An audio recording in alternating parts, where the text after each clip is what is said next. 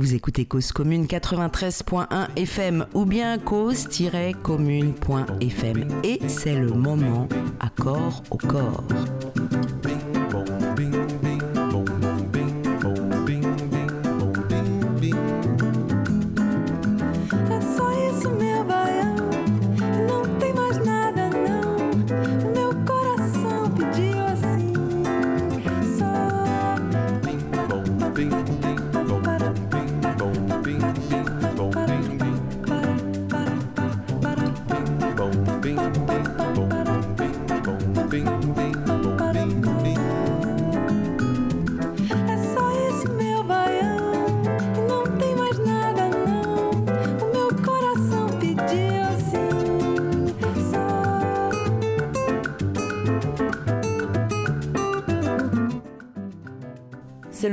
Moment d'accord au corps consacré à la rencontre avec le sculpteur Jean-Claude Attané, troisième volet de ce triptyque de la réalité de la terre qui tombe et de l'eau qui échappe des mains. Voilà comment il s'intitule et nos deux invités sont Sylvie Storm et Jérôme Crespel.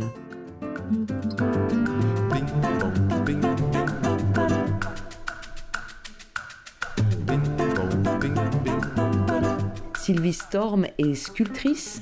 Elle réalise à quel point dans leur rencontre et grâce au temps privilégié de la création, grâce au travail de recherche en, atelier avec Jean-Claude, elle a sensiblement regagné en liberté, en liberté de voir. Jérôme, lui, est sculpteur et hum, sculpteur. Il travaille la terre et la terre.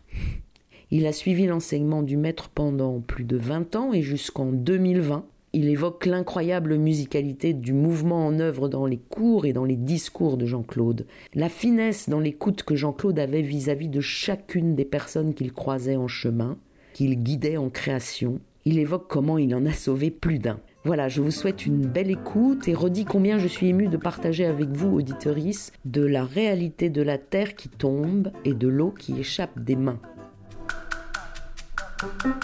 Bing bing bing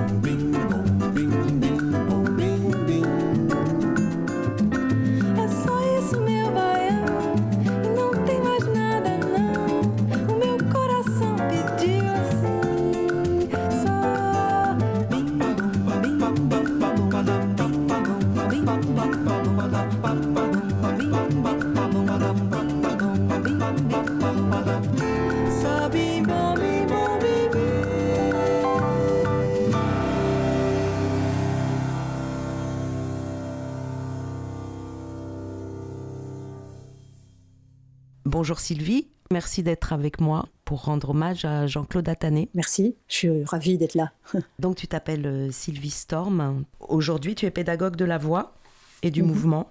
En fait tu t'intéresses beaucoup à une méthode qui me passionne aussi, qui est euh, la méthode Feldenkrais. Oui, tout à fait. Et tu enseignes, alors euh, j'ai été voir ton site qui est très beau, qui s'appelle silo.com, c'est ça? Non, .eu. E Europe, Voilà, Europe. Donc euh, Silo S-Y-L-L-O, mhm. qui est la contraction de Sylvie et de Lorenzo. Oui.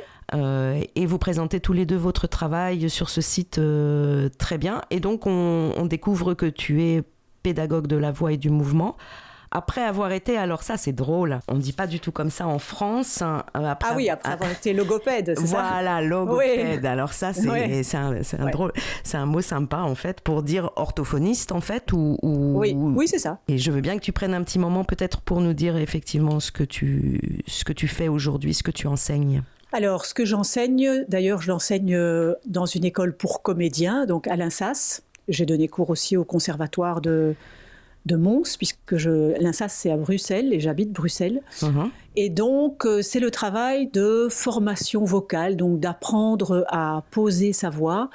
Euh, mais c'est un travail très corporel, très dans le mouvement, puisque un comédien pour apprendre à, poser sa voix, ben, il a besoin de découvrir euh, par où elle passe, euh, euh, qu'est-ce qui l'emmène, comment elle est conduite. Et donc la voix, elle est vraiment conduite par le souffle. Mm-hmm. Et le souffle, ben, le souffle, c'est la respiration, c'est donc la cage thoracique, le diaphragme, le ventre, et tout ça, ben, ça demande d'être dans un dans une présence physique, dans une une ouais une un équilibre qui permet de se relier à l'espace et du coup de, porter sa voix. Mhm. Et pour qu'elle ne se fatigue pas, la voix, il faut d'abord qu'elle puisse euh, résonner, euh, habiter, euh, nous habiter corporellement en fait. Et mhm. du coup, on n'a pas besoin absolument de la projeter. Elle va rayonner dans l'espace parce qu'elle a pris sa place à l'intérieur de nous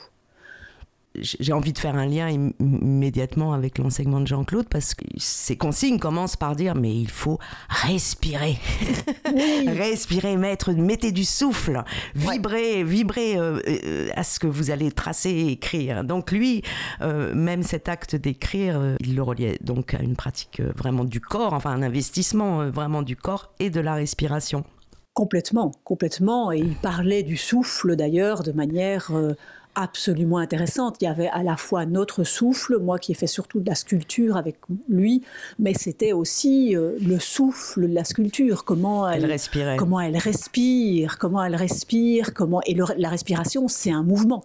C'est l'inspire, c'est mhm. l'expire, c'est quelque chose. C'est une vague. Et lui, mhm. ouais, c'est une vague. Tellement de la vague. Mhm. Ouais, Ouais. Et lui, il était une vague en parlant, en fait. Hein. Physiquement aussi, il bougeait, il faisait des gestes, et il était dans une parole très en mouvement, en fait. Alors moi, pour avoir beaucoup plus pratiqué le dessin que la sculpture, j'ignorais qu'il parlait comme ça de, respiration, mais donc par rapport à une occupation dans l'espace, un volume, un... Oui, oui et, même, et même les espaces vides comme il le mhm. faisait travailler dans le dessin, les, les espaces, euh, oui, il disait aussi autres, voilà, les espaces autres. Donc il, ne parlait, pas de vide, il parlait. Je suis pas sûr qu'il parlait de vide, en fait, c'est peut-être moi qui l'ai traduit, mais donc tous les espaces autres dans la sculpture sont évidemment très importants, c'est pas seulement le plein qui est important, c'est aussi tout ce qui se dessine euh, dans les creux et mhm. autour de la sculpture qui a de l'importance. Et puis le souffle, pour moi, c'est aussi. Euh, il disait toujours quand on regardait un modèle qu'on pouvait le, voir comme un rocher ou comme un, comme un arbre euh, plié par le vent. Et donc, moi, je vois vraiment le, le vent, le souffle qui s'insinue dans le modèle, en fait. Mhm. tourne autour, qui s'insinue et qui peut glisser à certains endroits et à d'autres endroits pas. Tu es sculptrice aussi, donc aujourd'hui tu exposes mhm. des œuvres que tu réalises euh, en, mhm. terre, en argile, c'est ça? Oui, principalement, oui. Et donc dans la présentation, euh, dans le paragraphe, tu appelles rencontrer l'espace, la forme, le rythme. Tu finis euh, par un petit mot sur Jean-Claude justement. Je vais en lire un tout petit extrait. J'ai rencontré la parole et le regard ouvert de Jean-Claude Attané avec qui je travaille depuis 96, 1996. Le mouvement n'existe que par l'espace. Grâce à lui, il prend sens, trouve sa force, ses directions, son rythme. J'aime sculpter des mouvements qui me traversent, s'élancent, se ramassent, s'offrent à la lumière ou la concentrent. Ce qui m'intéresse, c'est de voir comment les sculptures nous emmènent à danser d'un extrême à l'autre, comment elles nous font glisser dans un creux, ou plonger dans un espace vide, comment elle rythme la lumière, comme le dirait Jean-Claude Attané. Mm. Alors voilà, on vient de parler du souffle, mais euh, lui parlait de rythmer la lumière. Beaucoup. Est-ce que tu peux nous dire ce que ça t'évoque au niveau d'un ressenti ou de souvenir que tu aurais euh, pendant ton travail par rapport à ça? Qu'est-ce que c'est rythmer la lumière? Euh, ben, c'est dans une sculpture en tout cas le fait qu'il il y a des endroits où la lumière vient vraiment peut vraiment se déployer, enfin peut vraiment euh, éclairer, qu'à d'autres endroits, euh, le, il y a tout d'un coup plus d'ombre, plus de... C'est très très nuancé en fait. Dans un bras plié, bah, il y a des endroits où la lumière est pleine, des endroits où elle est un petit peu moins pleine, et puis des endroits où c'est tout à fait... Euh, de l'ombre, ou en tous les cas, moi, c'est comme ça que. Et donc, il y a des. Il, disait, tam tam tam c'est-à-dire il y a des il y a des endroits plus longs, des endroits plus courts, et puis tam tam, on tombe dans le dans autre chose, enfin. Et donc dans son langage, il, faisait vraiment tam tam tam Donc c'était et c'est vrai. Si on regarde, je sais pas, on peut évoquer par exemple euh, euh, de l'épaule euh, jusqu'au coude, ça pourrait faire et puis on remonte parce que la main serait sous le menton, par exemple, d'une personne assise. C'est vrai que je me souviens qu'il avait, il avait plein d'onomatopées qu'il il, rythmait vraiment, quoi. Oui, mhm. oui, oui. il battait la mesure, comme, il le dit, comme il le dit dans ses écrits. Il battait la mesure. Il battait la mesure dans l'espace de ce qu'on qu'on pouvait mettre en relation, de ce qu'on voyait. Tu t'aperçois que là, ben, finalement, euh, justement, ce rythme, ce souffle, euh, cette lumière, ces espaces, tout est en, tout est en relation, on pourrait dire un peu, euh, un, peu vibratoire en fait. Tu peux, tu, peux, tu peux y accéder par différents chemins, mais finalement ça se rapproche. Euh, ben, le rythme, c'est du son quand même. Tout à fait, tout à fait. C'est pour ça que moi, quand je l'ai rencontré, c'était vraiment, ça m'a tout de suite énormément parlé parce qu'il parle beaucoup donc justement de l'espace, du souffle, de la résonance. Il parle de mhm. la résonance, euh, euh, de comment, comment ça fait écho en nous ou vers l'espace. Et donc moi c'était tout un langage qui me parlait euh, tout de suite, en effet, de la recherche que l'on peut faire par rapport à, à, à au son, à la vibration intérieure. Parfois ça circule, parfois on le sent, parfois on ne le sent pas. Et donc, on est toujours dans un travail de recherche. Et donc, euh, euh, ce travail de recherche me parlait beaucoup. Parce que dans le travail Feldenkrais, on est vraiment tout le temps là-dedans, c'est-à-dire euh, on, est dans, on, prend le temps d'abord de se poser, de, sentir ce qui est ou de voir où on se trouve, et puis on explore différentes possibilités de mouvement, et, et, et puis on regarde qu'est-ce que ça, qu'est-ce que ça a bougé, qu'est-ce que ça a fait évoluer. Euh, dans la sculpture, c'est la même chose. On, essaye de s'accorder avec la, terre, mhm. euh, et puis euh, on essaye de, voilà, de chercher, d'explorer. Et, ça, dans le travail de Jean-Claude, l'exploration, la recherche, elle était extrêmement présente, soit quand on était tout seul devant notre travail, soit quand on était avec un, un modèle vivant, la même chose. Parce que il fallait regarder et puis puis on tournait la sculpture, il fallait regarder autrement. Et puis on n'était jamais installé dans une dans une dans un regard. C'était totalement dynamique, on continuait. Totalement dynamique. Et, donc, donc, ça nous emmenait dans, non seulement dans un mouvement dynamique, mais aussi dans une, dans une recherche, dans un, dans un vrai travail, travail, euh, oui, de résonance entre nous et notre travail, entre nous et la, la, le modèle qui était devant nous, euh, nous et les autres qui travaillaient autour. Enfin, mhm. c'était un homme de relation aussi. Hein. Il invitait, d'ailleurs, comme souvent dans les, on le fait aussi dans, dans les pratiques euh, corporelles comme le mime ou la danse, hein, il invitait beaucoup à, à, poursuivre les lignes et à, aller au-delà de, de, de, la ligne qui était dessinée par le corps, par exemple, les lignes invisibles en fait.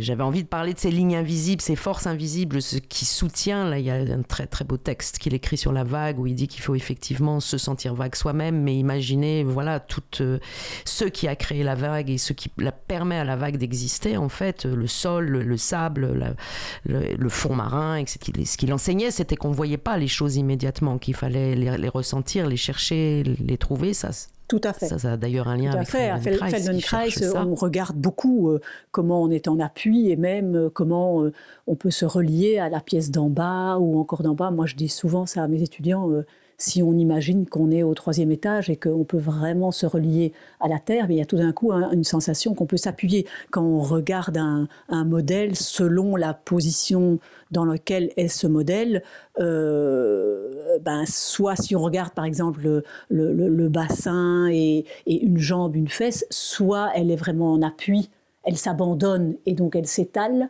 soit elle n'est pas du tout en appui parce qu'elle est en appui de l'autre côté, et du coup elle, elle s'élance. Et en effet, elle se prolonge loin dans l'espace. Et euh, peut-être euh, ça me permet vraiment de... D'abord, c'était très en relation, c'est vrai. Euh, c'est toi qui me le fais remarquer d'ailleurs que c'était vraiment très en relation avec mon travail. Donc c'est aussi une des choses pour lesquelles on a pu tellement entrer en cette, nécessité de recherche, de mouvement, mm-hmm. de dynamique, d'être mais aussi... Euh, c'est autant cette recherche un peu de, justesse, en fait. Il, est, il était dans une recherche d'un geste juste, d'un... que je, je pense que tu poursuives forcément dans, dans, ton travail, que ce soit celui de la voix ou celui de Feldenkrais, c'est-à-dire il y, a une, il, y y a une justesse ouais. et une disponibilité corporelle dont tu parlais tout à l'heure, c'est-à-dire le fait de se détendre, non? De se, de se rendre disponible. Hein. Oui, de se rendre disponible. Alors c'est c'est euh, se rendre disponible. Je ne sais pas si on est détendu parce que quand on quand on est dans la dynamique comme ça, on est, on est en même temps sous tension. on... est dans une certaine tension juste. Mhm. Hein, c'est comme, euh, c'est comme euh, le violoniste qui doit tendre sa, sa, corde. Hein. Mhm. Si elle est trop lâche, euh, bah, ça fait blablabla. Si c'est trop tendu, ça grince. Et si c'est bien tendu, et s'il appuie, enfin bref, il y a toute cette, cette image de, du violoniste. Et ici, c'est pareil. Moi, j'ai quand même des souvenirs de quand j'étais sur ma sculpture, que d'abord les mains se tendent très fort, et puis la bouche suit, et puis c'est tout le corps qui est qui part, mhm. qui part dans la direction, en effet, dont tu parlais, la direction qui n'est pas là. Moi, j'ai toujours vu ce que je faisais en beaucoup plus grand. J'avais l'impression que ça mhm. pouvait partir, partir loin. Et, euh, et donc, mais c'est vrai que Jean-Claude aidait à ce regard qui ne s'arrêtait pas à ce qu'on était en train de faire. Mhm. Qui, comme tu dis, comme la vague, elle vient des fonds marins, elle va s'en aller, on ne sait pas où, on ne pourra pas la voir loin. Et donc, il y a euh, une ouverture du regard et de la pensée et de l'esprit qui est dans laquelle il nous emmenait vraiment complètement mhm. par sa parole très très forte. Et ça me permet peut-être de, de, glisser mhm. vers euh, notre première rencontre avec Jean-Claude, qui était euh, qui était Jean-Claude était toujours quelqu'un qui était dans la relation. Mhm, tout à fait ce qui est très beau dans sa relation pendant qu'il enseignait, pendant à tout moment. Et le fait de se mettre en relation, c'était hyper important pour lui, mais en même temps, ça le mettait toujours dans une espèce de vulnérabilité, euh, une fragilité. il était toujours, euh, il il n'avait pas peur de, enfin si, il a peut-être peur, mais de, rester à cet endroit de la vulnérabilité et de la fragilité, mmh. qui faisait que ça lui permettait d'inventer tout le temps en fait, parce qu'il ne disait jamais des choses qu'il avait prévues. Quand on lui dit Qu'est-ce que tu viens de dire? Ah ben je ne sais pas, je ne sais plus. Et je dis ça parce que notre première rencontre a été pour lui euh, euh, pas facile, puisque euh, je, je vois très peu, je mhm. suis quasiment non-voyante. Et donc, pour lui qui travaillait tellement sur le regard et tout ça, il, il était très, très désarçonné. Je ne comprenais pas pourquoi, parce que j'avais l'impression vraiment que tout ce qu'il me disait c'était vraiment des choses que je pouvais euh, comprendre, que je pouvais mhm. entendre et voir même. Euh, et, donc, notre première conversation, il a voulu m'expliquer qu'on allait donc travailler sur des, modèles vivants en esquisse, c'est-à-dire que le modèle allait rester très peu de temps, 3-4 minutes, mhm. et qu'après, il changeait de, position, et que donc ça, il pensait que je ne pourrais pas faire. donc, on en a beaucoup parlé. Moi, il suffit qu'on me dise que je ne peux pas le faire pour dire, mais si, si, je vais, en tout cas y arriver. il suffit qu'on me le dise.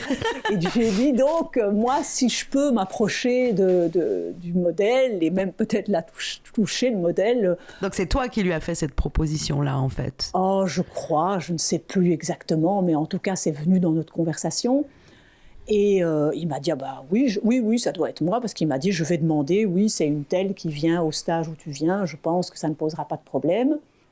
Et du coup... Euh, tu te souviens de qui c'était euh, la première fois ou... Oui, oui, oui, je vois très bien qui c'était. Je ne suis pas tout à fait sûre de connaître son nom, mais après, elle avait un atelier dans le 20e, j'avais été sculptée chez elle. Elle avait un atelier où elle recevait, je crois qu'elle s'appelait Florence, mais je ne suis pas sûre. D'accord. Et, euh, et donc, euh, donc, on a beaucoup discuté de ça. Et puis, euh, c'était un stage, la première fois que j'ai fait, j'ai travaillé avec lui. Et en effet, le premier jour, c'était tam tam tam à toute vitesse. On changeait les, on changeait de position. Donc avec de la terre quand même là. Avec de la terre. Ah oui oui, des esquisses comme on fait en dessin, c'est-à-dire où on croque. Mhm. Eh bien, avec un tout petit, on devait préparer des petites boules de terre. D'accord. Et puis. Euh, Marqué dans la terre, euh, voilà. Un, voilà, on croquait. volume, euh, eh bien, un volume, des directions. Il uh-huh. Fallait pas essayer, on n'a pas de temps, en 3 minutes, 3-4 minutes, mais comme en dessin. On ne peut que faire ce qu'il nous demandait et ce qu'il nous demandait même après, même quand on travaillait, c'est-à-dire continuer à s'intéresser à la lumière, aux directions, s'intéresser à ça beaucoup plus que à la tête, au nez, Mm. au bras. euh, et... Oui, même oublier le nom du corps. Et, euh... Exactement. Et en fait, euh, ben, moi, je me suis tout de suite très, très fort amusée. Et pour moi, c'était une autorisation formidable parce que, ben, il y a justement, il n'y a pas besoin de voir. Il y avait juste à percevoir, à se relier, à s'accorder à des directions, des rondeurs, des, des creux, des, des, des tam-tam-tam, comme il disait, c'est-à-dire des rythmes. Mm -hmm. Et donc, tam-tam-tam, dans la petite boule de terre, on faisait tam-tam-tam. Et, et, et, ce qui était important après, quand on retrouvait l'esquisse, c'était pas vraiment de retrouver le corps, mais de retrouver. Bon, enfin, ces liens-là, cette histoire-là. Ces liens-là, oui. Bon, moi, comme je travaillais sur le corps tout le temps, je voyais des corps quand même, mais euh. Et donc, euh, tu peux nous raconter très concrètement, à chaque, ça veut dire qu'à chaque pause, tu allais, euh, tu, tu, tu, tu, avec tes mains, tu sentais son. comment ça se passait? Alors, oui, forcément, j'approchais. J'approchais euh, soigneusement. Enfin, c'était. C'est très beau parce que, oui, c'était très soigneusement, évidemment, puisque j'avais ce privilège de pouvoir l'approcher et qu'il ne fallait pas que je gêne trop les Mhm. mmh. autres, puisqu'ils étaient en train de regarder. Euh, donc j'ai un peu cherché, euh, souvent j'étais à genoux pour ne pas prendre trop de place avec mon corps, mais, et puis je tendais les mains, mais mes mains, euh, mes mains, Jean-Claude disait on dirait une harpiste. Mmh.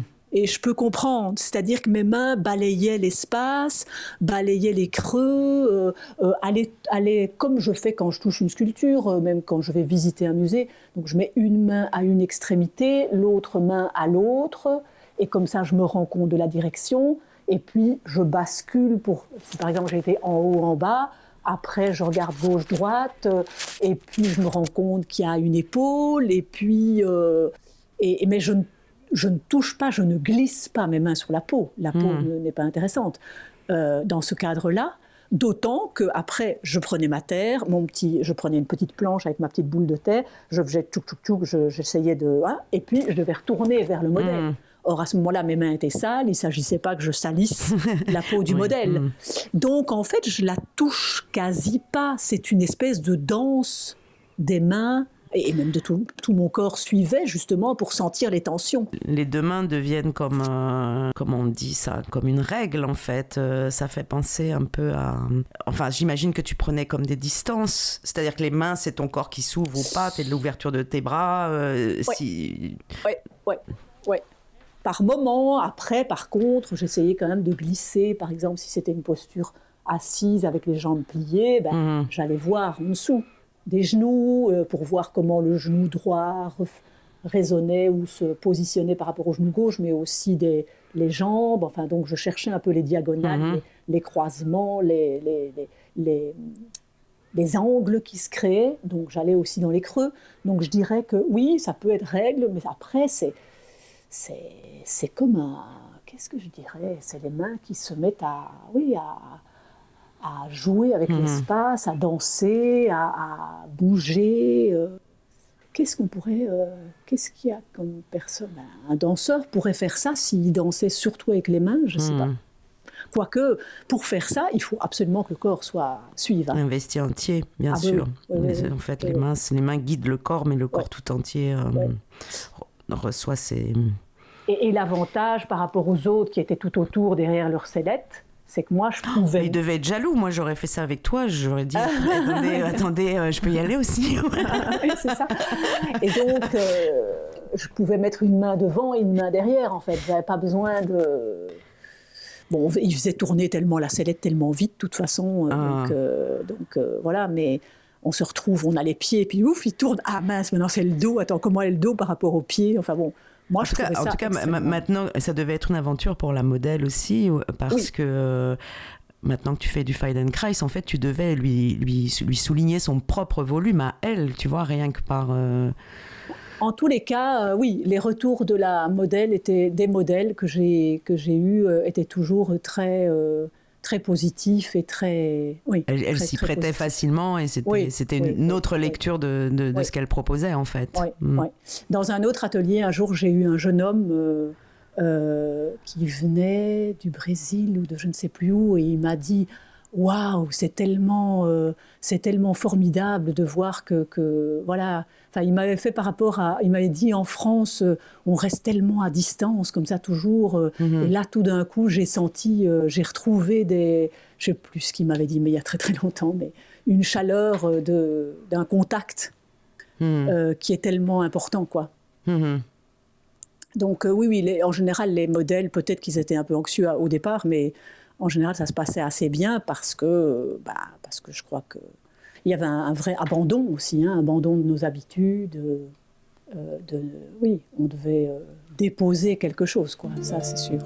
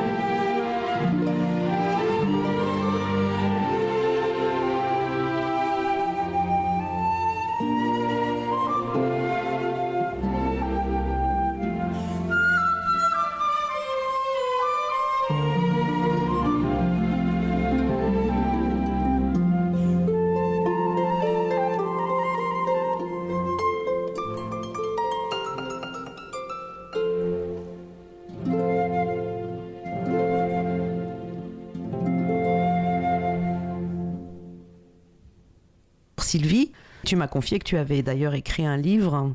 L'éloge du déséquilibre et de l'instabilité, Voilà. mouvement de vie. Alors ça, ce- le titre de ce livre euh, a vraiment été inspiré.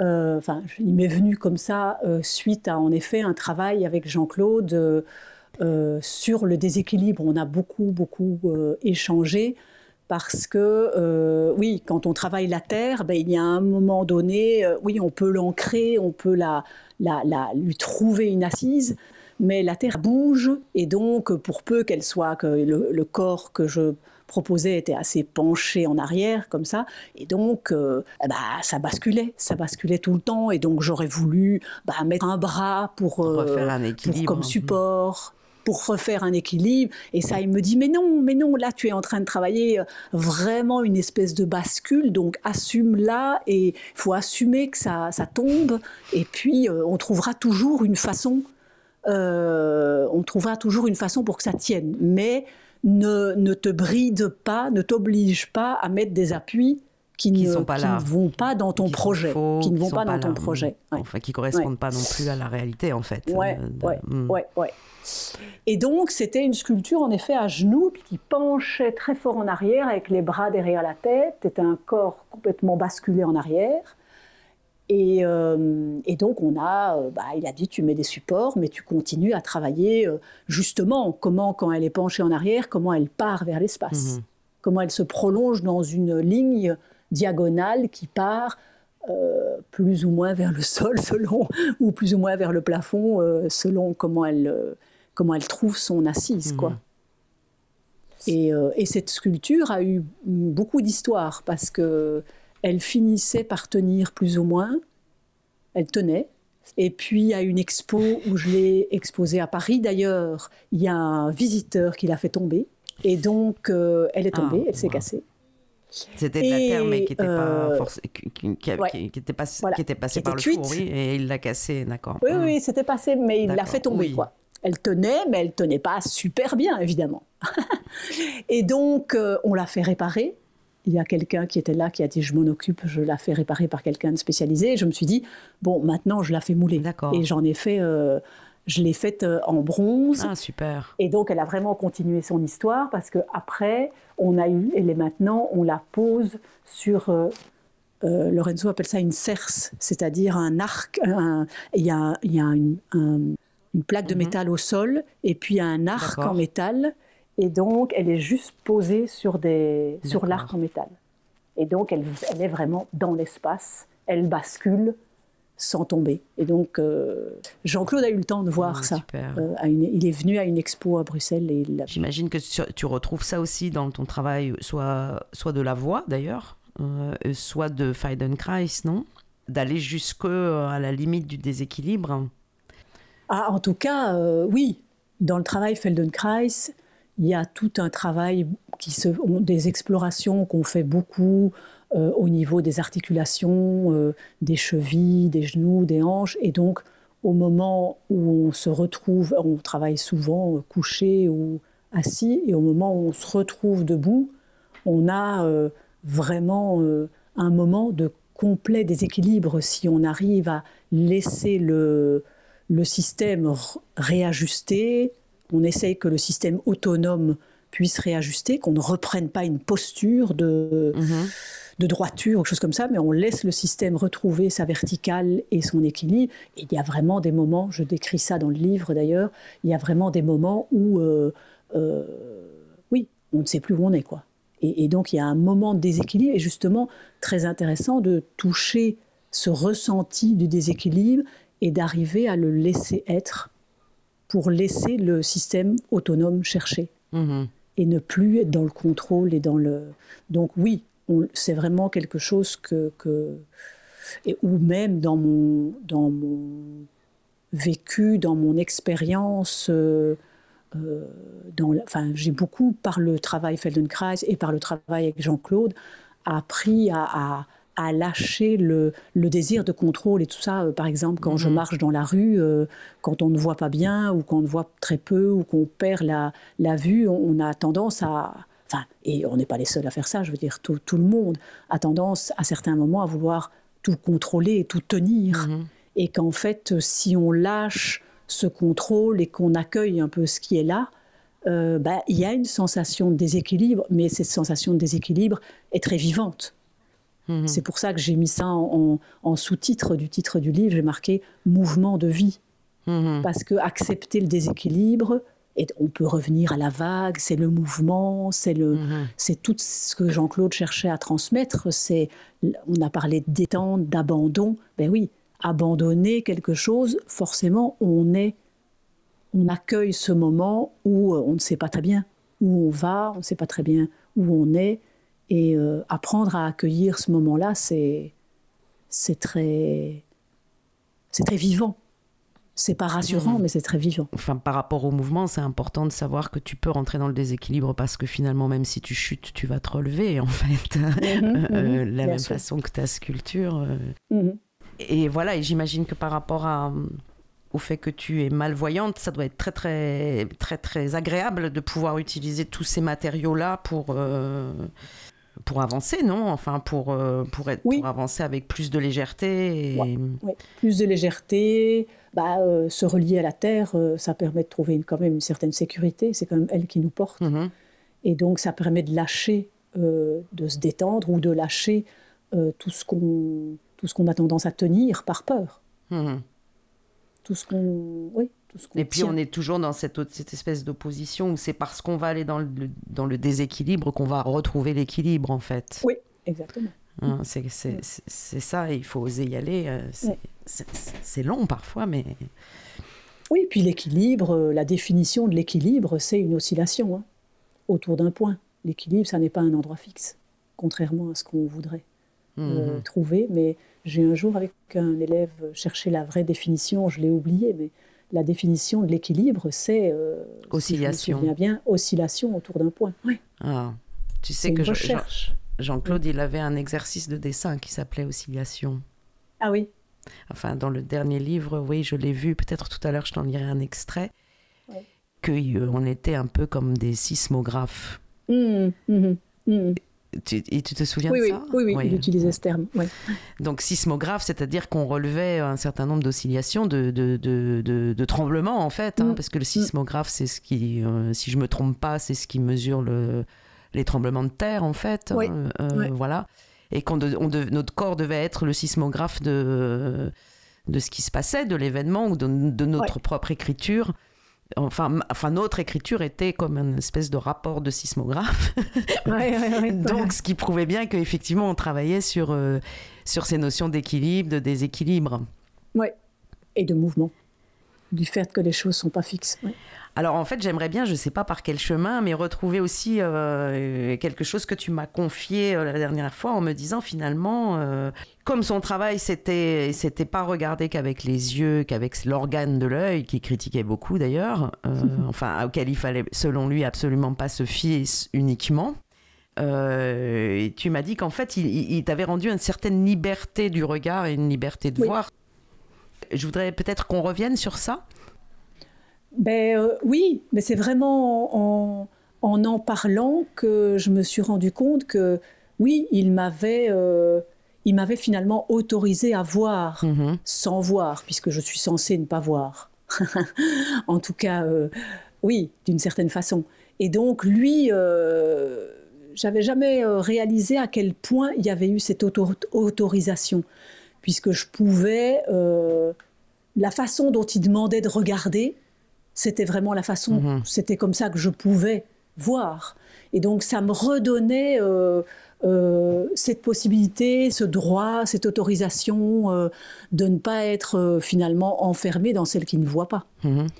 Et pouvoir regarder à, de manière singulière, pouvoir regarder un modèle, une sculpture, et pouvoir y voir vraiment ce qu'il demandait de voir. Donc en fait, moi, euh, finalement, ce qu'il demandait de regarder et de voir, c'était justement ce que je pouvais voir Mhm. avec les yeux ou même sans. Je il n'y avait pas besoin de, à partir du moment où je pouvais utiliser mes mains, voir les directions, voir tout ce qui pouvait se passer au-delà de ce qui est là. Oui, ça m'a complètement autorisé. Ça m'a complètement autorisé à, à voir sans voir ou à voir euh, comme je pouvais le faire, quoi. Et ça, euh, il n'y a pas beaucoup d'endroits Où tu as trouvé. où je me sens Mhm. autorisée. Parce que finalement, il y a beaucoup de... Globalement, de manière ordinaire, euh, je suis euh, censée ne pas voir. Oui. Tandis que dans l'atelier, je, j'étais vraiment... Je n'étais plus non-voyante, j'étais voyante, Mhm. complètement. Et dans le travail euh, de la sculpture, je ne... enfin, il n'y a pas beaucoup d'endroits où je me sens non-voyante. Là, je suis en tout cas pas... je suis en tout cas pas non-voyante. Enfin, dans le sens ordinaire Mhm. du terme. Je pense qu'on est tous non-voyants à un moment donné.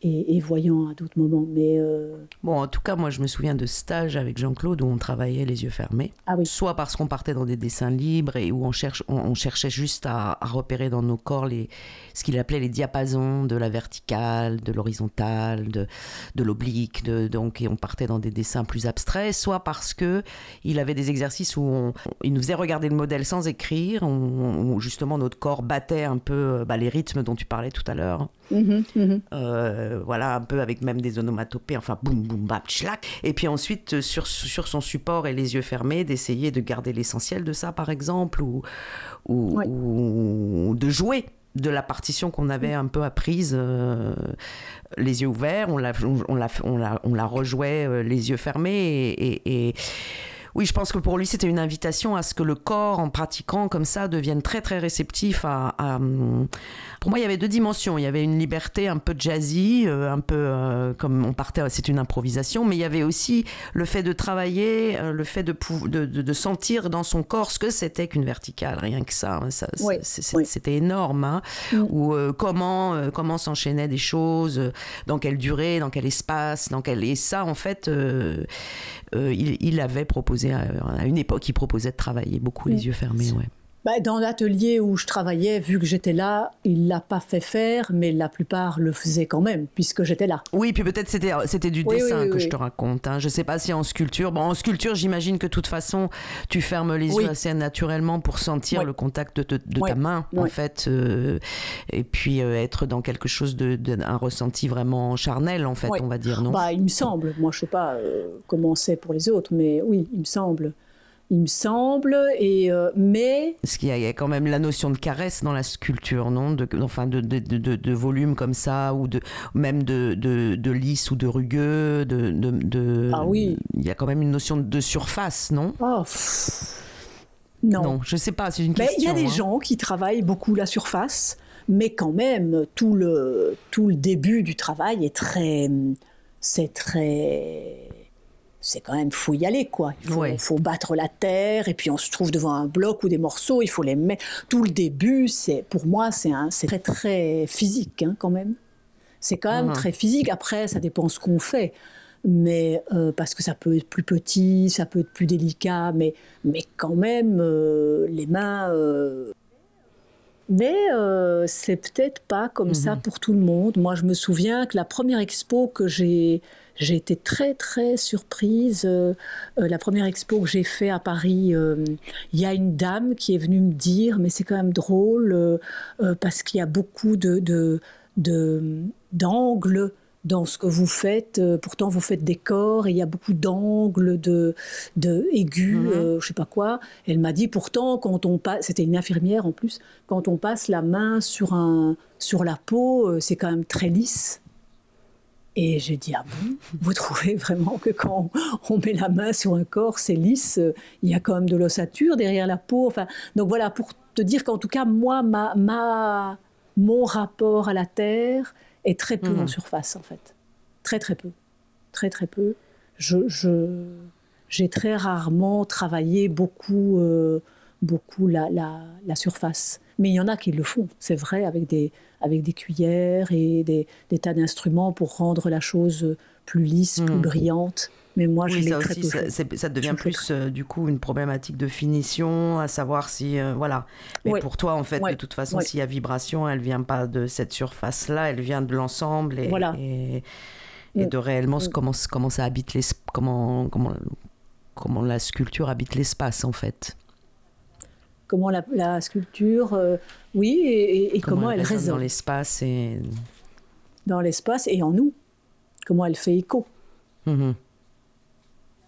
Quand on regarde une sculpture, euh, il y a un vrai écho euh, très physique pour moi. Mais quand on regarde un dessin et une peinture aussi, je pense, il y a quelque chose de vibratoire, comme tu dis. C'est pour ça que je dis écho, résonance. oui. Alors en fait, peut-être c'est une transition pour parler du super stage que tu animes ce week-end avec François Combeau, donc si j'ai bien compris. Oui. Euh, et j'ai presque envie de lire un petit bout là de, de, la présentation sur les mains pour que tu nous en parles. Oui. Des mains libres et mhm. différenciées pour explorer l'espace et la matière, habiles pour créer des formes et les mettre en mouvement, des mains présentes pour toucher, communiquer, entrer en relation, agir nos mains font partie de ces extrémités par lesquelles nous nous mettons en relation avec le monde environnant et les autres, que ce soit pour la réception d'informations ou pour l'expression. La mobilité des doigts, leur différenciation l'un par rapport à l'autre font de nos mains des instruments de réception et d'action extrêmement sensibles. Ça va être un travail euh, donc animé par François Combeau. Moi, je ne fais que organiser. Donc François Combeau, c'est d'ailleurs par lui c'est donc la personne avec qui j'ai travaillé euh, le, Feldenkrais mhm. depuis toujours, depuis 30 ans, plus de 30 ans. Et c'est lui qui m'a fait connaître ah, Jean-Claude. parce qu'il avait. Donc il le connaît aussi. Il avait ah oui, oui, et son, oui, oui, oui, tout à fait. Et toute sa famille, c'est une grande famille. Euh, tout le monde a été dessiné, toutes ses sœurs ont dessiné chez, ah, chez Jean-Claude, lui aussi. Et son papa, et sa maman a beaucoup dessiné chez lui aussi. Et son papa euh, était dans l'atelier de sculpture. Très bien. Donc voilà, c'est vraiment par cette famille Combo que j'ai connu. C'est pour ça qu'en fait, c'est deux choses que tu as développées parallèlement. Parallèlement, tout à fait parallèlement. Je me, je me faisais la réflexion. Enfin, J'avais déjà commencé le travail Feldenkrais depuis plusieurs années quand j'ai rencontré Jean-Claude. Et euh, donc, on va travailler en effet toute la différenciation. Enfin, le travail Feldenkrais, c'est beaucoup le travail de la différenciation, c'est-à-dire euh, de la rendre plus de la spécificité de chaque doigt les uns par rapport aux autres.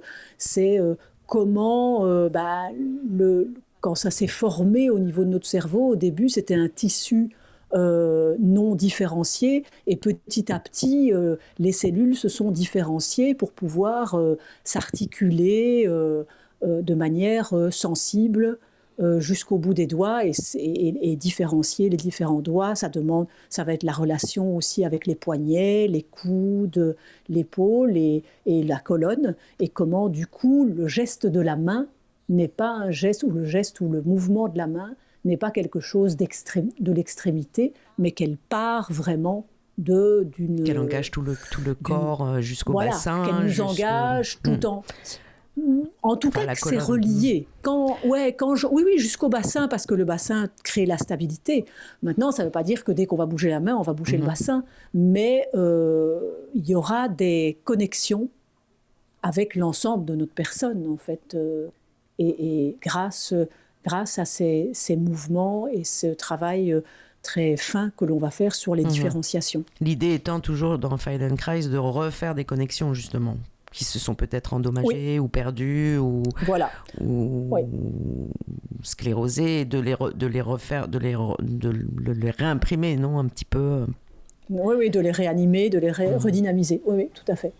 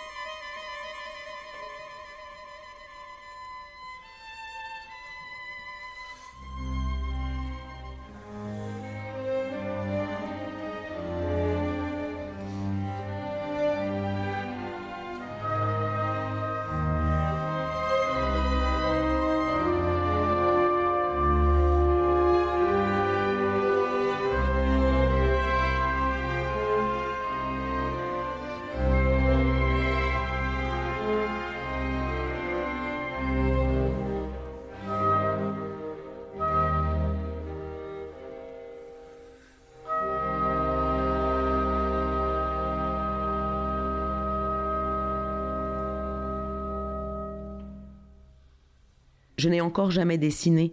Qu'importe, trace sur ta feuille ce qui vient, sans crainte de te tromper. Les erreurs nous serviront, les bonheurs aussi. Laisse-toi complètement porter par ce qui arrive, épouse la trajectoire des formes qui sont devant toi. droite, courbe, la trajectoire de celles qui montent, de celles qui descendent, longues, courtes. Trace-les comme tu les éprouves, d'un tracé libre, libre, et si possible heureux d'être en aventure. Oublie ce que tu sais de l'objet. Oublie ce qu'il est pour le découvrir par la danse des courbes et des droites que tu traces. Ton dessin n'est pas en servitude d'image, et surtout pas d'une image conventionnelle. Il veut dire en tout premier lieu ta rencontre, en cet instant, avec l'événement. C'est elle qui est importante pour toi, importante pour les autres, qu'ils disent ton regard nouveau, intelligence nouvelle, qu'ils disent ta crainte peut-être, ton plaisir, ton audace, qu'ils disent ta tentative de dire avec ses maladresses et ses bonheurs, ses difficultés et ses trouvailles, qu'ils disent ton corps en regard et en geste. C'est à travers ton existence que perceront les justes mesures qui nous sont nécessaires pour travailler. De là nous partirons, de là nous regarderons les chemins qui s'ouvrent pour dire peut-être encore plus près, encore plus fort ta rencontre. Nous finirons par mesurer les obstacles qui l'entravent ou la dénaturent. Nous essaierons de percevoir à travers tous ces efforts le champ des espaces et des traits. Au-delà du récit de l'événement, au-delà de son image que nous tentons de capturer, nous essaierons de décrypter ces rapports harmoniques qui nous ouvriront peut-être un chemin nouveau. Nous tâcherons de comprendre quel appui ces rapports d'harmonie peuvent être dans l'invention même de l'écriture, et dans l'invention toujours à renouveler du regard. Jean-Claude Attané, extrait de chorégraphie, promenade et quelques détours à travers un enseignement du dessin à vue. Il est magnifique ce texte. Il est magnifique ce texte. Ah ouais, ouais. Pour, pour, moi, c'est, Jean-Claude, il est là. Quoi. Mm, mm. Bah, il, est, il est ailleurs aussi, hein, mais, mais la colonne vertébrale, elle est là. Elle est là. Tout est dit là. Et puis en plus. Euh... C'est dit, il y a plein d'espoir en plus. Il y a plein d'ouverture. Il parle encore de, de, l'harmonie musicale. Il parle de. C'est splendide, quoi. Mm. moi, je le trouve splendide ce texte. Vous êtes sur Cause Commune 93.1 FM et c'est le moment d'accord au corps consacré au sculpteur Jean-Claude Attané. J'ai découvert Jean-Claude Attané. Jérôme Crespel. Je travaillais pendant un certain moment, je prenais des cours aux Arts Déco, aux, aux Beaux-Arts de Paris. Et puis là, j'ai rencontré une, une personne qui m'a dit euh, va à Boulevard Raspail, il y a un, homme absolument extraordinaire. Alors moi, pour une fois, j'ai obéi, j'étais Boulevard Raspail et je suis rentré chez Claire Lopez qui détenait le, les ateliers Nicolas Poussin. Les, ateliers Nicolas Poussin. Mhm. Et j'ai mis un certain temps à rentrer parce qu'il y avait beaucoup de monde pour, euh, mhm. pour écouter Jean-Claude. Et là, je ne l'ai pas quitté pendant 20 ans, un peu plus de 20 ans, oui. Et j'ai travaillé avec lui en sculpture, avec Sylvie, Sylvie Storm, et en dessin aussi. Et, il m'a emmené ben, jusqu'à ses 90 ans, et, c'était un moment merveilleux. Mais comme ça, c'est des rencontres dans les vies c'est des rencontres et là c'est un cadeau de la vie quoi d'avoir rencontré cet homme. Voilà. Et alors toi en tant que sculpteur, tu exposes? Alors moi, j'expose, mais c'est pas très tonique. Déjà peut-être tu peux nous dire quel sur quel matériau tu travailles euh, Je travaille sur la terre, essentiellement la terre et, et la terre. la terre, la terre. La terre, la terre. Non, j'ai essayé le papier, euh, mais bon, le papier, non. Euh, non, la terre, essentiellement la terre. D'accord. Mais c'est un, mais c'est un contact, euh, c'est un contact très, très sensuel, la terre. Uh-huh. C'est, c'est contraignant, mais c'est révélateur de. Les Jean-Claude savait, savait nous, nous, nous, nous emporter chez nous, si je puis dire. il, avait ce regard, euh, comment dirais-je, une, qualité de regard avec ses observations qui étaient précises et toujours positives. Mm-hmm. Et il était, il était très, très poétique dans, dans ses propos. C'est un homme qui, qui aimait foncièrement la musique. Et d'ailleurs, dans sa famille, je crois qu'il y a pas mal de musiciens.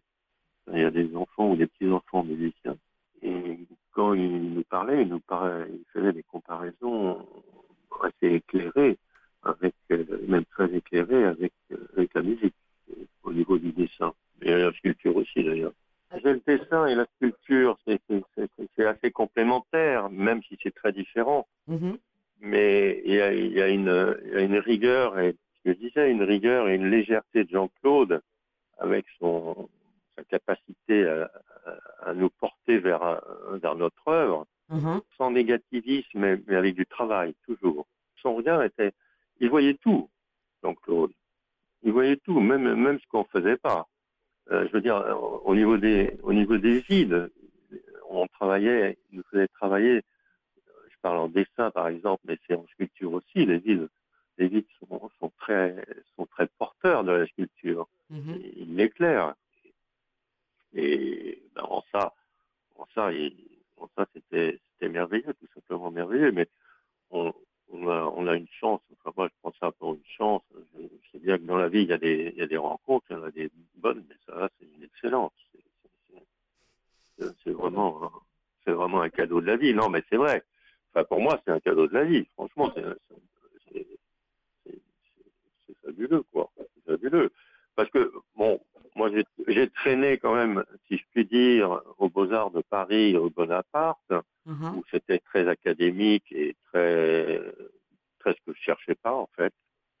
Euh, bon, mais c'était un bon exercice, hein, je ne redis pas euh, le travail fait.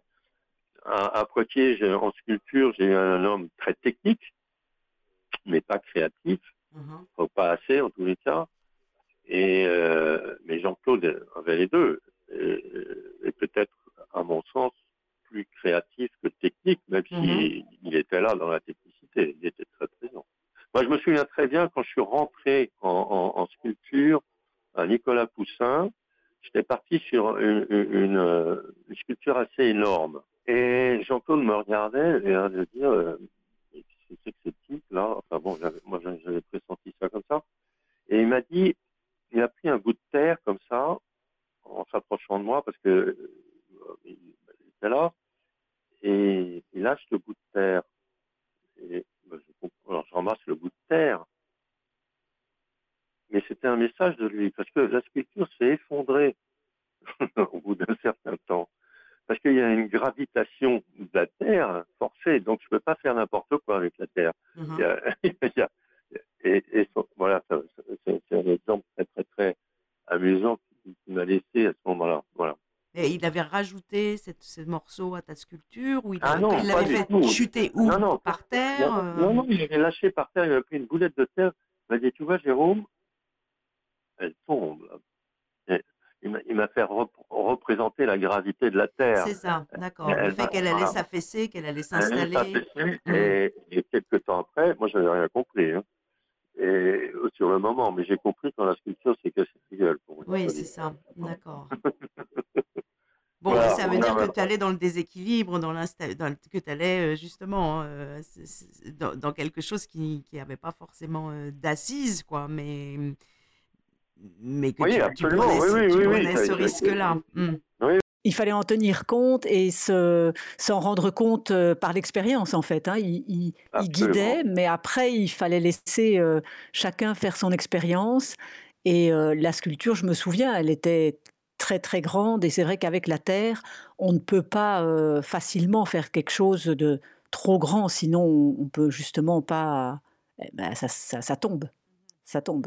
on est obligé de tenir compte quand même, même si on peut euh, gérer le déséquilibre, il y a quand même euh, un moment donné où il faut tenir compte de la, de la réalité de la Terre. Tu as, tu as dit emporter vers soi. Tu as dit que c'était quelqu'un qui savait euh, emporter chacun vers soi. Et je, je, voulais juste te dire que je trouve que c'est très juste comme expression. C'était là-dessus que je voulais euh, rebondir aussi quand tout à l'heure euh, Jérôme parlait de il allait vers notre personnalité, vers notre il nous aidait à aller vraiment au cœur de ce qu'on voulait et je trouvais ça très frappant aussi quand on allait voir l'œuvre de quelqu'un d'autre pendant que Jean-Claude était en train d'en parler, d'échanger avec l'auteur de la, de la pièce. Euh, moi, ça m'a beaucoup appris parce que je me suis rendu compte qu'en effet, il ne donnait pas des commentaires enfin, conceptuels ou abstraits, c'était toujours des commentaires en fonction de ce que la personne était en train de faire, était en train de chercher,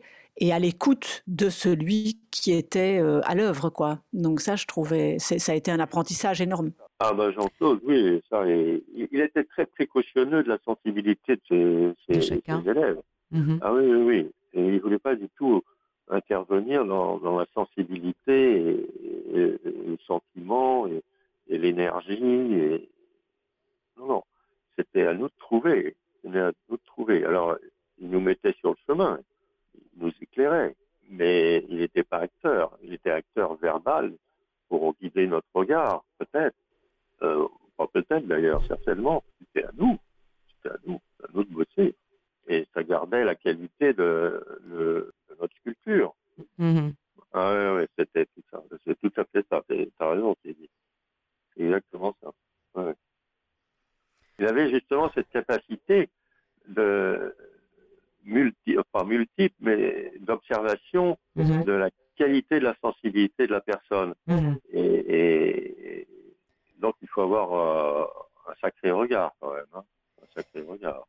Tu as dit une chose aussi sur laquelle je, je, je, rebondirais bien, c'est qu'il euh, n'était pas forcément euh, quelqu'un de, de, technique, je crois, tu as dit. Oui. Et en fait, ça, ça a été un grand apport pour moi, c'est-à-dire que hum, la technique vient en second, il faut retrouver le désir et l'urgence, et, et, et, tu vas vers la technique qui te convient, et tu, tu es capable de devenir très technique parce que tu es dans tout à fait autre chose que la technique, en fait. Non, c'est exactement ça, oui, oui. Euh, la technique, euh, il faut aller chercher le sentiment et l'émotion. On n'est pas là. Euh, c'est là, c'est là où, où se passe, où se passe le dessin ou la sculpture. Alors bien sûr, il y a une technique, mais la technique qui vient pas, qui vient pas de l'émotion ou, du sentiment, il faut la rejeter. Je veux dire. Mm-hmm. enfin moi, je, on n'est pas, on n'est pas là-dedans. Les, les, choses que j'ai un souvenir d'un propos de lui, les choses ou les événements ont des dimensions fabuleuses, ils elles sont mystérieuses, il faut aller les chercher, il faut aller, faut les chercher. Mhm. Et ce n'est pas la technique qui va nous l'offrir, hein. je ne crois pas. C'est vraiment intéressant, euh, du coup, en, en, se demandant comment lui faisait et comment on pourrait faire aussi dans un, quand on va assister à une exposition ou à un musée.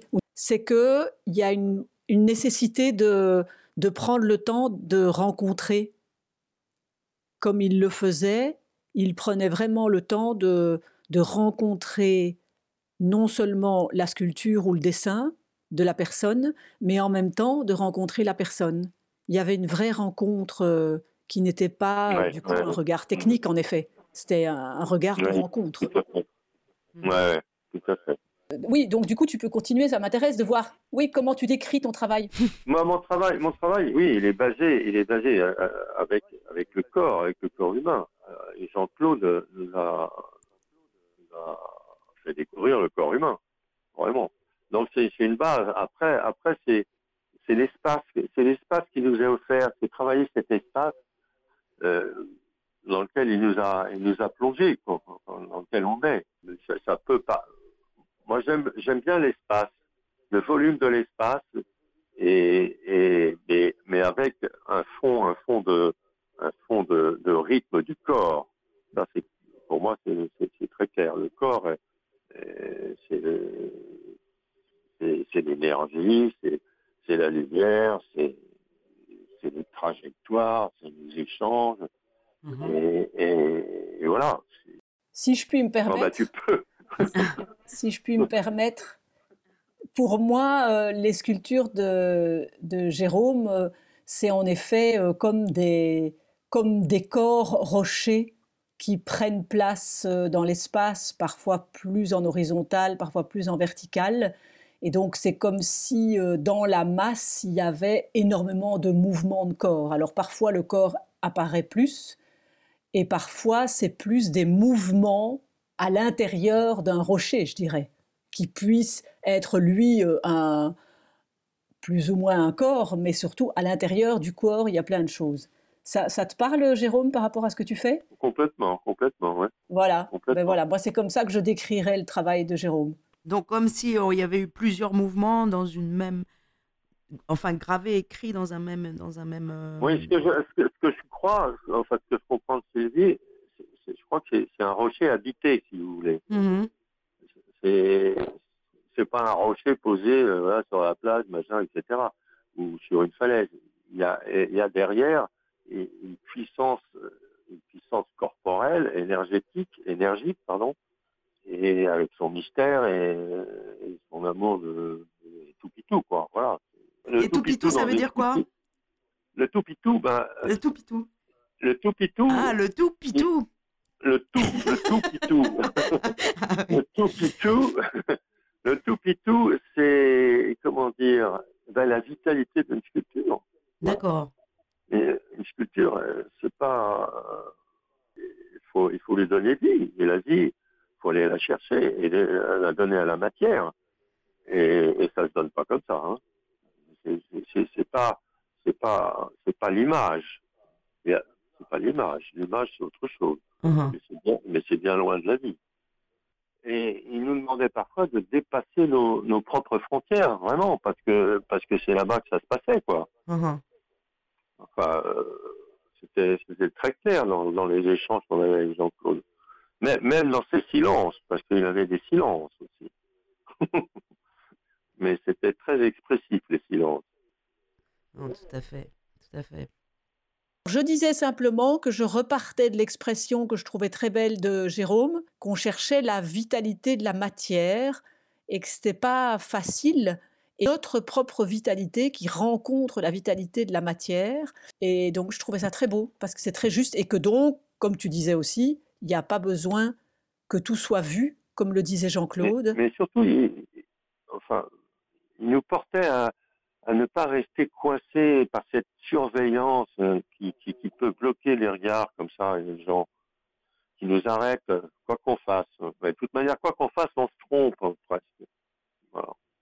Mais si on se trompe et qu'on veut pas accepter cette trompée, ben euh, si on veut pas, je sais pas, on reste sur le seuil. Et si on reste sur le seuil, ben on n'avance pas, quoi. Voilà. Moi, je me souviens qu'il nous disait parfois que se tromper, euh, c'est intéressant. Oui, tout à fait. C'est intéressant de se tromper. C'était un homme qui avait l'accès, euh, c'était un homme de l'ombre peut-être, on pourrait dire, qui avait l'accès à, à l'ombre, euh, à l'indicible. D'ailleurs, on le sentait parfois, comme tu dis, dans ses silences. Dans ses, dans ses silences, il était comme, comme en connexion. Et, et c'est vrai que c'est, enfin c'est vrai, je ne sais pas si c'est vrai, mais on, on, a une grande obligation à représenter. Alors que c'est pas du tout. je parle de dessin, mais en sculpture aussi, mais on n'est pas, on n'est pas dans la représentation. C'est autre chose. Uh-huh. C'est autre chose qui représentera la pose. Autre chose. C'est. Moi, je me souviens, j'avais des difficultés quand je terminais, quand j'essayais de terminer une œuvre. Une fois, je suis resté, je crois, c'était deux mois et demi ou un mois et demi, je sais plus, sur un, pied. Mhm. Un pied, juste un pied. Un pied, mais ça, c'était pas dans, c'était pas dans la musique, quoi. Mhm. C'était pas dans la musique. Et, bien sûr, quand on regardait la sculpture, on voyait que le pied. Il n'était pas dans la musique. Alors, en fait, il disait l'image viendra de surcroît. Ça veut dire qu'en fait, on n'est pas en train de. On fait pas du copier-coller, quoi. C'est ça. voilà, on n'imite pas euh, quelque chose qu'on a déjà en image, mais on crée une image réellement. Enfin, enfin, enfin l'image viendra de surcroît, c'est-à-dire qu'on ne la connaît pas et qu'on doit la laisser émerger et que elle va pas forcément ressembler à l'idée préconçue qu'on se faisait du pied. Tout à fait. Mais je crois, j'ai un souvenir parce qu'il a laissé quand même des mots, euh, des, textes assez, des, formules dans, en dessin. Et il y en avait quelques-unes, c'est être euh, être partout à la fois et surtout pas ailleurs pour avoir l'unité de l'œuvre. Ah, tu vois, ça, je ne l'avais pas, celle-là, elle est très belle aussi. Être partout à la fois. Et surtout pas ailleurs. Et puis, il y avait aussi la main n'est pas au bout du bras. Uh-huh. Alors ça, pour les gens qui sont très anatomiques, c'est dangereux.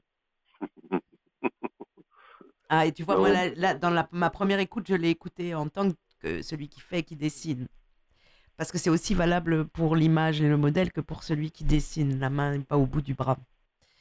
Oui, oui. Hein, C'est-à-dire qu'effectivement, dans le rapport à la- au regard, la main n'est pas au bout du bras, ok, mais aussi dans le rapport euh, physique, le ressenti euh, de son corps. On en parlait avec Sylvie d'ailleurs à travers euh, le travail qu'elle fait avec Feldenkrais. Oui, oui. Alors la phrase était même la main n'est pas au bout du bras, c'est pour ça qu'on l'appelle la main. Ben, elle est avec le tout. Elle est avec le tout. dans le- elle est avec le tout. Elle n'est pas uniquement au bout du bras. Enfin, c'est comme ça que je comprends ça. le propos de Jean-Claude. Elle est dans l'espace du plan, mais elle est en rythme, elle est en avec tout le reste, avec, avec les vides, avec les. Je ne sais pas, c'est François Combeau qui m'a rappelé la, la suite de la phrase euh, ce week-end, le week-end dernier. Alors, de façon très différente de Sylvie, qui elle, c'est très clair parce qu'elle pratique Feldenkrais, parce qu'elle pratique le son, la voix.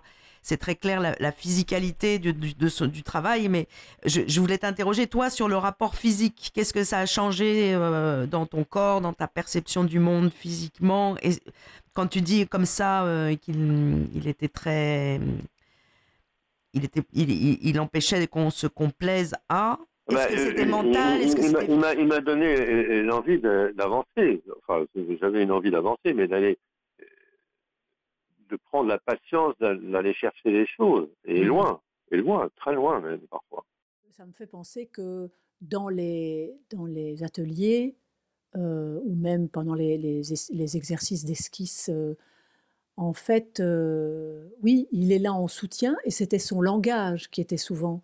Qui, il, par- il avait un langage euh, euh, qui cherchait à. qui parlait à tout le monde à la fois. Euh, euh, il essayait de nous emmener par son flot de paroles dans un, dans un monde comme ça de, de, de, oui, de possibilités. Il ouvrait, le, il, nous rendait libres à travers sa, sa parole, mais en fait, on était chacun sur notre travail. Et lui, il faisait tourner la sellette, et donc euh, il regardait autour de lui, évidemment, ce qu'on faisait, mais, et, donc il essayait de nous emmener de nous accompagner en nous emmenant dans des fulgurances, mais il ne venait pas corriger. Donc quand après il passait d'une personne à l'autre, oui, il commentait, mais souvent il commentait pour dire d'abord ce qui fonctionnait et pour vraiment nous, en, nous aider à avancer, mais c'était pas, euh, oui, c'était nous aider à avancer, puis il nous faisait parler aussi pour essayer de voir vers où on voulait aller, essayer de sentir si on allait vraiment là où on voulait aller ou si on était en train de se restreindre. Et puis, euh, voilà, il- avait, euh, moi j'ai toujours été très impressionnée, j'en ai euh, écrit quelque chose, quelques phrases d'ailleurs, très impressionnée par la liberté qui se déployait de son langage en fait, de sa parole très libre et très... hum, D'ailleurs, qui le dépassait lui-même. Si, si je ne me trompe pas, donc tu m'as dit que Oui. effectivement, il t'avait peut-être dit ne- de ne pas chercher tout le temps la terre, ou c'est peut-être toi qui en concluais ça la dernière fois. hein. Mais euh, du coup, moi, ça me rappelait qu'au contraire, tu vois, moi qui étais quelqu'un d'assez perché, euh, euh, tu vois, enfin, qui pouvait s'envoler très vite, un peu, voilà, il me disait, mais Ouais. il faut des fondations. Et il m'a aidé vraiment à, à- à dire si tu ne trouves pas des fondations, si tu ne trouves pas un lien, des racines, tu peux pas reconstruire. Moi, j'avais tellement travaillé la terre, tellement essayé de me de m'enraciner que, que c'en était trop. Oui. ouais. Il pouvait, il déjà t'inviter à retrouver un déséquilibre et, travailler sur ces limites-là. Mais moi, je me souviens qu'à une époque, il, il- créait une, une espèce de, de possible, en fait, pour tout le monde. Mais après, il savait aussi aller chuchoter dans l'oreille de chacun euh, le petit mot, la petite chose euh, Oui. euh, déclencheuse, quoi. Oui, oui, parce que, comme tu dis, il entrait dans la singularité de chacun. Il prenait le temps de se, Mhm. oui, de se relier, de se, d'entrer en relation et de, de- dans la singularité de chacun. Oui, je suis d'accord. Je suis d'accord, tout à fait.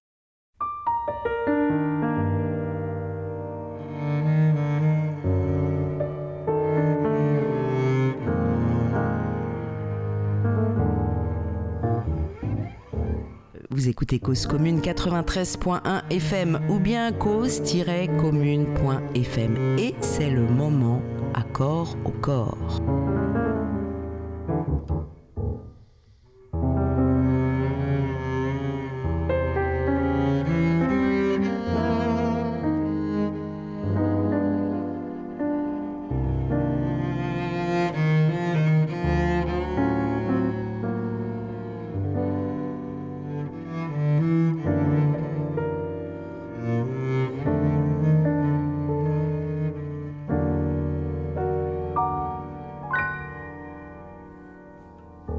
Se você disser que eu desafino amor, saiba que isso em mim provoca imensa dor.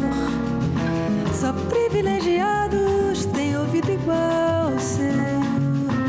Eu possuo apenas o que Deus me deu.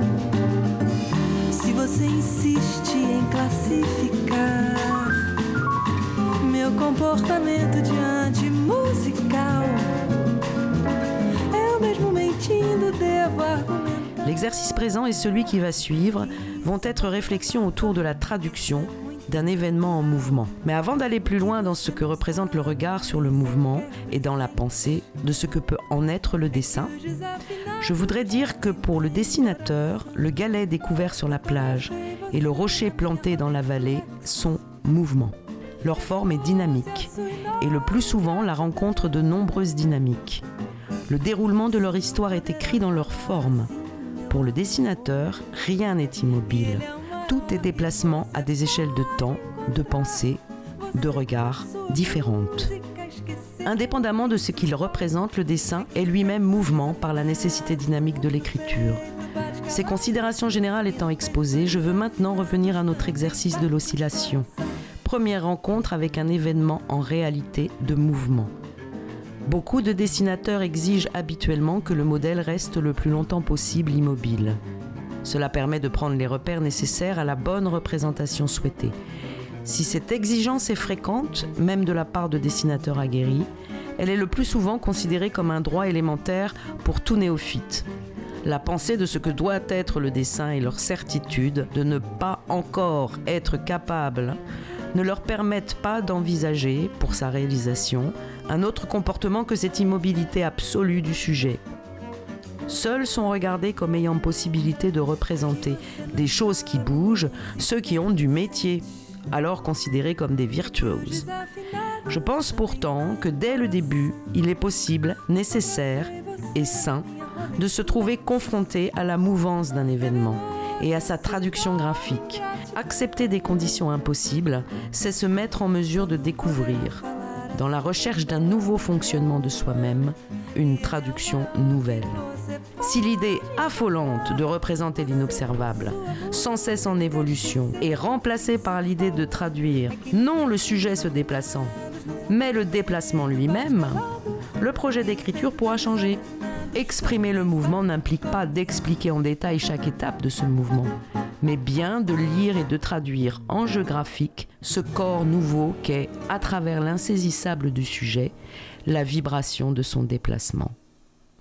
Waouh Génial, si tu pouvais me couper ce passage et me l'envoyer, ce serait génial. Parce qu'en fait, moi, je, me fais lire euh, beaucoup de choses et il y a une amie qui m'a lu, ce, enfin, qui a cherché elle-même des extraits qui lui semblaient intéressants pour moi. Mais euh, là, les exercices, à mon avis, elle a dû se dire ah non, les exercices, c'est pas, c'est pas intéressant. Et alors que c'est génial, ça. Je demande au modèle une proposition qui oscillera lentement autour de points d'appui fixes. Cette oscillation lente pourra s'accélérer puis ralentir. Elle sera dans son déroulement improvisé, quelque peu imprévisible, bien que passant et repassant sur les mêmes trajectoires, ainsi un arbre, une plante que l'air déplace, l'algue que d'invisibles courants balance. Plus encore qu'en temps ordinaire, je demande que les noms du corps soient alors oubliés et que le dessin ne s'élabore pas dans la préoccupation de devoir représenter tel ou tel de ces éléments. Que l'œil s'autorise à lire et découvre les thèmes d'écriture. Cette courbe aperçue, immédiatement transformée ou déplacée, est cependant déjà tracée sur la feuille, tracée que recouvre aussitôt celui de cette nouvelle courbe, cette lumière de gomme, cette ombre de fusain, ce triangle entrevu. Alors, de même que parcourant une prairie, on cueillerait au passage des brassées de fleurs sauvages, de même la mouvance de cette traversée du regard sur l'événement sera l'occasion de cueillir et de jeter sur la feuille au fur et à mesure du déplacement et comme ils se présentent, ces thèmes différents vus ou entreaperçus. Ils se superposent, se recouvriront, certains se répéteront, certains disparaîtront, pour peut-être réapparaître plus loin. Ils s'organiseront sur la feuille, selon un ordre imprévu que le chemin lui-même et la vive activité des regards et des gestes auront réglé. En même temps qu'ils se constituent de façon improvisée au hasard du cheminement au hasard de ce que l'œil enregistre et de ce que le geste parvient à traduire, les thèmes seront écrits en totalité ou seulement en partie. Ce bouquet d'écriture s'organise cependant et trouve son ordre particulier à travers un mystérieux choix qu'effectue toute la sensibilité en éveil. Le dessin n'est pas illustration descriptive et explicative du corps en mouvement, mais fabriqué de droites, de courbes, d'ombres, de lumière, découvertes et tracées, plus ou moins vives et intenses, complètes ou partielles. Il devient aventure d'écriture qui, à travers les traces de ces thèmes émanant du sujet, témoignera naturellement et plus ou moins du corps support sur lequel ces signes ont été lus et cueillis. Pour que cet état de grâce ait quelque chance d'advenir et que la lecture souhaitée parvienne à s'épanouir, un travail particulier me semble aussi devoir être fait, et une réflexion poussée autour de la relation au temps et de la perception que l'on peut en avoir. Lors de pauses très courtes, ce travail a déjà été entrepris. Beaucoup qui vivent à contre-courant ou de façon désordonnée le déroulement du temps détruisent par anxiété hâtive l'instant dont ils disposent. L'idée de ne pas avoir le temps de tout dire affole et empêche d'utiliser cet instant pour dire ce qu'il permettrait de dire. Si cette inquiétude du tout dire est éloignée, si à sa place s'installe le désir d'écrire pleinement et seulement ce que l'on aura le temps d'écrire, si cet écrit, même très bref, parvient à être perçu comme étant déjà dessin et déjà éloquent, alors la pensée du temps qui s'écoule et de son utilisation sera plus sereine. Pour certains, il peut être long de parvenir à épouser le temps des choses jusqu'à faire corps avec ce temps, comme font corps monture et cavalier. C'est pourtant un même type d'échange d'énergie et de rapport de force et d'intelligence qui présidera au regard et à l'écriture dans les situations très actives.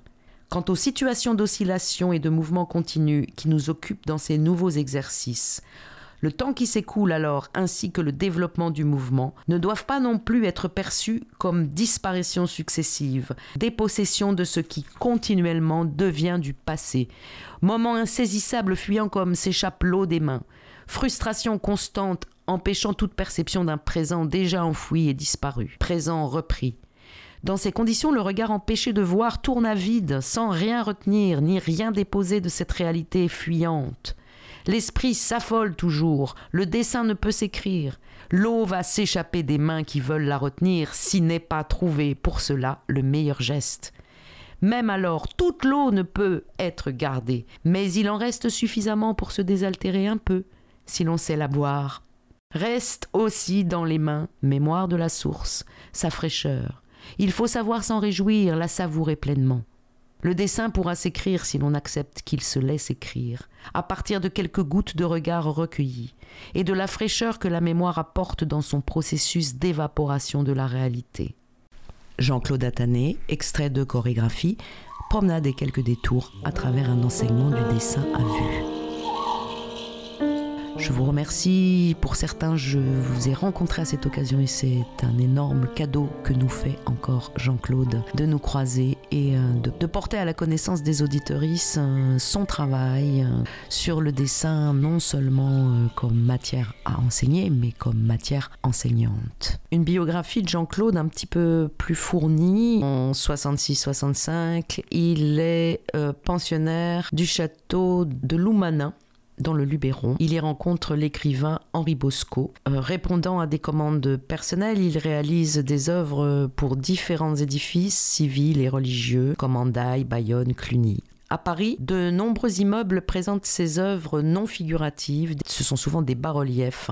Dans son atelier, Jean-Claude Attané travaille des sculptures portées par différents matériaux comme la pierre, la terre, la cire directe, et l'os. Proches du bloc dans la pierre, inventées par la forme de l'os, elles deviennent, en terre et en cire directe, plaques façonnées et souvent déchirées.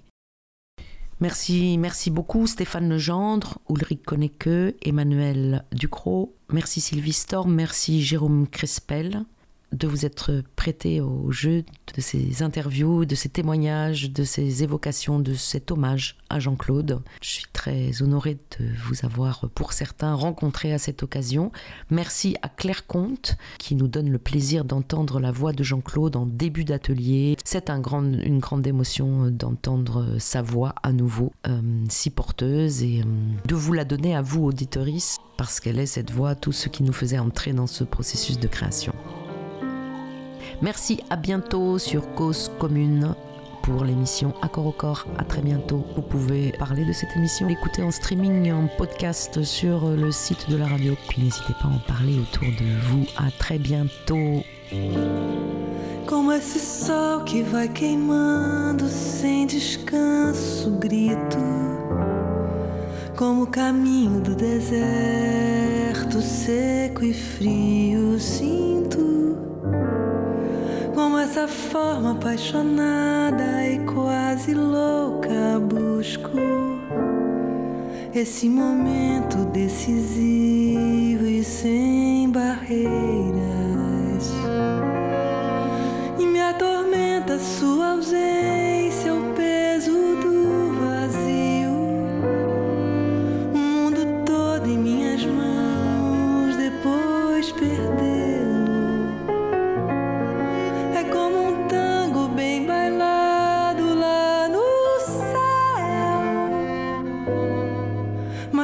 você isso é apenas